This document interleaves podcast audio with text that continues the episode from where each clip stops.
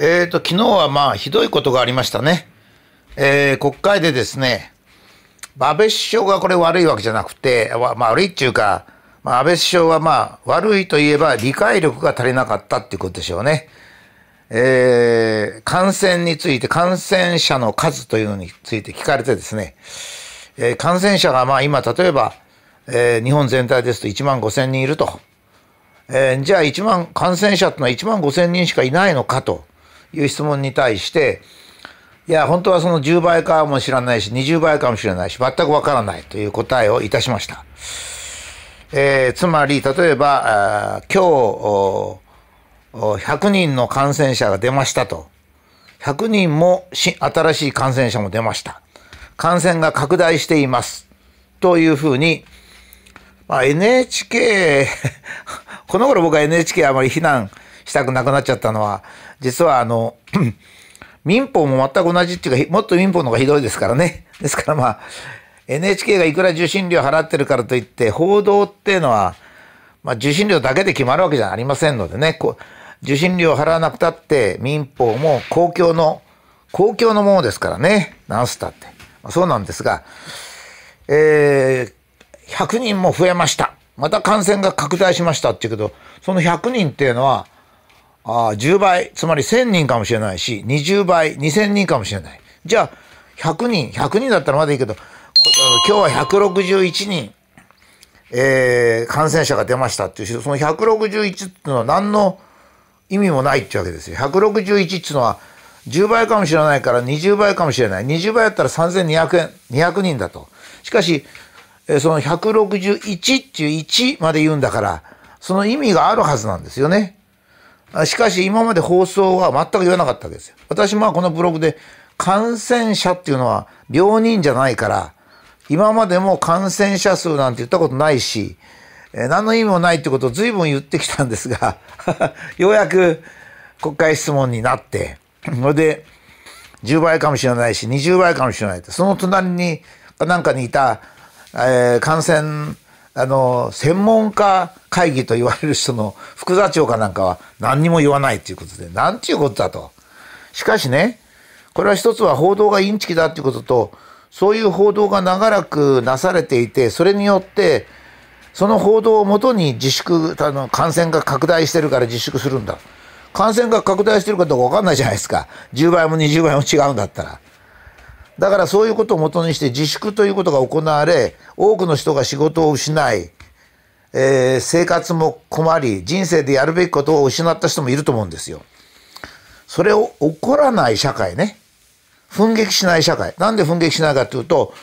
その安倍さんが答弁した10倍かもしれない、20倍かもしれないということに対するテレビの報道っていうのがほとんど、ただそれをスラッと流すだけで、私たちは今まで何を報道してきたんでしょうか？なんちゅう報道がないわけですね。まあ、あんまりカットしちゃいけません。ところで、えー、今日はですね、実は感染という大きなこのトリックですね。この大きなトリックだったんですよ、この感染っていうのが。まあ、これには医師会も関与してるし、いろんなところが関与してるんですけどね。もう一つは、あの、えー、接触を8割に減らすってやつですね。まあ、これも誠に馬鹿にした話で、えー、人と人との接触っていうのはですね、えー、もちろん人と人とですから、えー、A さんも動き回るし B さんも動き回るわけですね。どっちかがじーっと止まってるっていうんじゃないんですよ。両方が動き回るので、えー、その A さんと B さんとかそういう人がぶつかる他の人と接触する近くに近くに行く確率っていうのはですね事情で聞くわけですよ。当たり前ですけどね。だって両方が動くんですからね。あ片っぽが止まってれば一乗なんですけど。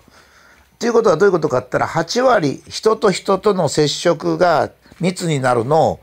8割減すると。8割減らすってことはどういうことかっていうと、A さんも B さんも5割自粛するとですね、残りの5割が動き回りますから、ですから、0.5×0.5 イコール0.25ですから75%減るんですね。接触は75%減るんです。それから6割の人が自粛しますと、動き回るのが0.4ですから、0.4×0.4、0.16。つまり、84%の削減になるんですね。ですから、えー、まあおおよそ言えば8割削減8割削減って別にそれほど厳密な意味ありませんから8割削減と言ったらですね大体一人一人の人は半分もしくは半分の人が自粛したら8割削減になるわけですね。こんなことはですね実はね もう高等学校の、まあ、物理とか数学とか科学とか化学もそうですねあの化学反応式っていうのはそうなってますからそういう段階のことなんですよ。で私ねこれはあのこれですぐ思い出すのは北極の氷が溶けたら 海水面が上がるっていう馬鹿らしい話があったわけですね。私が北極の氷が溶けたら海水面が上がるっていうのはアルキメデスの原理に反するんだからそんなのは中学校でな教えることなんでそんなことを真面目に日本の中で言ってるのはおかしいじゃないかとかですねそれから え、っとあの森林を増やすと 二酸化炭素の吸収が増えるなんていうのももうアホっていうやつなんですね。でこれもまあちょっとでこのことに関してまあその海北極海北極の氷が溶けると海水面が上がるっていうのは間違ってますよって僕はある本で書いたらですねえー、っと驚いた人がまあ素直に驚いた人が8割ぐらいそれから1割ぐらいの人はねすごいひねくれててね北極の氷っていうのは北極海のことを言ってるのか北極の近くの陸にある氷のこと言ってるのかそれは北極北極の氷っていうのは武田先生は北極海の氷と勝手に言ってるけども実は北極の周りの陸の氷のことを言ってたんだなんてものすごいひねくれた人がいてですね なんか困ったわけですよ。それから森林森林は二酸化炭素を吸収するってやつですね。これは私驚いたのはですね当時あの割合と日本の中枢の人とお付き合いがあってその一人に科学技術会議っていうのがあったんですよ当時ですね。科学技術会議の議員ですよ。科学技術会議の議員っつったら科学技術のこと知ってるはずですよね。その人が、え？武田先生、森林は二酸化炭素を吸収しないんですか？だって日本の科学技術会議ではそういうことになってますが、もしそれが違えば大変なことですとこう言ったからですね、僕はもうびっくりしちゃってですね、いやいや、あの物質のバランスっていうのがありますから、ちゃんとあの吸収した量とか腐敗する量とかいうバランスは取れてなきゃいけませんから、もちろん森林は二酸化炭素を吸収しませんと。まあ、こういうふうに言ったらですね、まあ、びっくりしてました。しかし私ね、思うんですけど、日本科学技術立国って言ってるわけですよね。それにもかかわらず、高等学校クラスのことがですね、えー、その、なんていうか、間違ってても堂々通るんですね。これについてはあの実はですねいろんな点でまあよく分かってる人は指摘してくれるんですよ。例えば国家試験がねそういう間違いをそのまま犯してるらしいんですよね。っていうのは国家試験すら現在の日本はですね科学的に正しくないことでもみんなで忖度してまあまあこれでいこうやってなったらそれでいくってことになってるわけですよ。だけど僕はねテレビ局なんかとか新聞社例えば朝日新聞とか NHK とか私よく言うんですけれども、えー、理科系の人っていないんですかね？それとも高校時代に勉強した理科系の人っつってもいいんですけどね。まあ大体大学卒業してる人が多いと思うんですよ。新聞記者とか テレビ局にいる人は。そういう人はその人の中で科学とか技術を勉強したことがある人がいないんですかね？まあもちろんいると思うんですけども その人たちはまあ、僕ある時に北極の氷のことで高等学校の理科の先生に「なんでこんなことが指摘されないんですか?」って言ったら「武田先生は自由な人だから言えるけど私たちが言ったら睨まれてつまり普段生徒さんに教えてることと同じことを言ったらですよ周りから睨まれて、まあ、今度の自粛騒ぎみたいなもんですね周りから睨まれてあの教師としての立場を失うから言えないんですよ。もちろん武田先生、私たちは毎日教えてんだからよく分かってますっていうわけですね。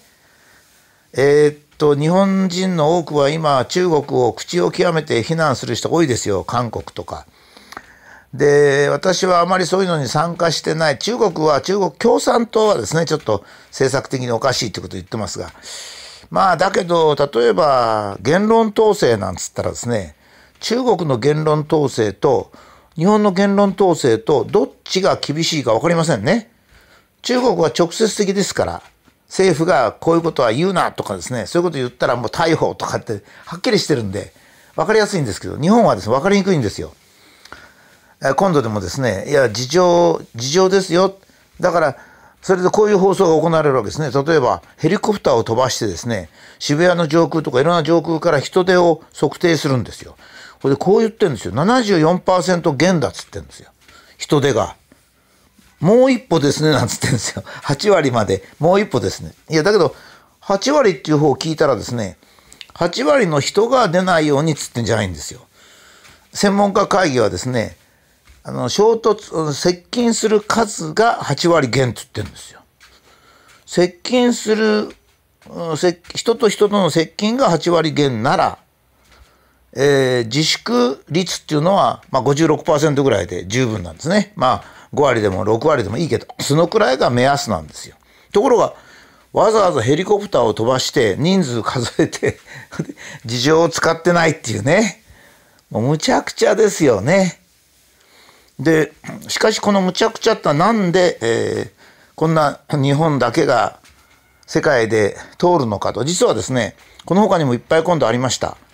えー、っと、感染っていうのはですね、例えばあのよくあの 再生なんか僕あの言葉はよく覚えないんですけどなんで覚えないかってインチキだから覚えてないんですけどもなんか一人の人が一人に感染させるとか二人に感染させるとかいうのが非常に重要だって言われてますよね。あれもですね、えー、諸外国を見ますと普通尺度でグラフを書いてるのは日本ぐらいで他はほとんど全部が対数グラフなんですよ。対数グラフってのは えー、中学校か高等学校で教えますからね。だから原理原則が対数グラフの時ですら対数グラフはほとんどの日本人が理解できないってんで普通グラフで書くという普通着で書くっていうことが行われてるんですよね。あの まあこれを聞いてる方の中に、えー、理科系の高校の先生とか大学の技術系を卒業した人とかいませんかね？変だと思わないですかね？それがなぜ社会の声にならないんですかね？私まあ 昨日の 感染者っていうのは現在発表されてる人の10倍か20倍かもわからないって言いながらその首相の話があった翌日の今日のテレビでもですね感染者何名つってんですよ。感染者っていうのは全く何の意味もない数字なのにそれを全く意味がないっていうかそれ意味ありますよ。それは今後どういうふうになるかとかいうことを綿密に計算するときに正しい感染者の数が必要だ。しかし感染者の数というのは原理的にわからない。これ安倍さん言ったように10倍であるか20倍だかわかんない。だから現在の感染者数っていうのは何の判断基準にもならないんです。何の判断基準にもならないものをですね、毎日のようにテレビで感染者がいくら、感染者がいくらと言ってるのは実に奇妙ですね。裸の王様とかいろんなそういう昔の偶話なんかありますけどほぼそれに近い状態これで我が身を守るとか自分の家族を風からコロナの風から守るなんてことはできませんそれだけ間違ってたらそれはできませんね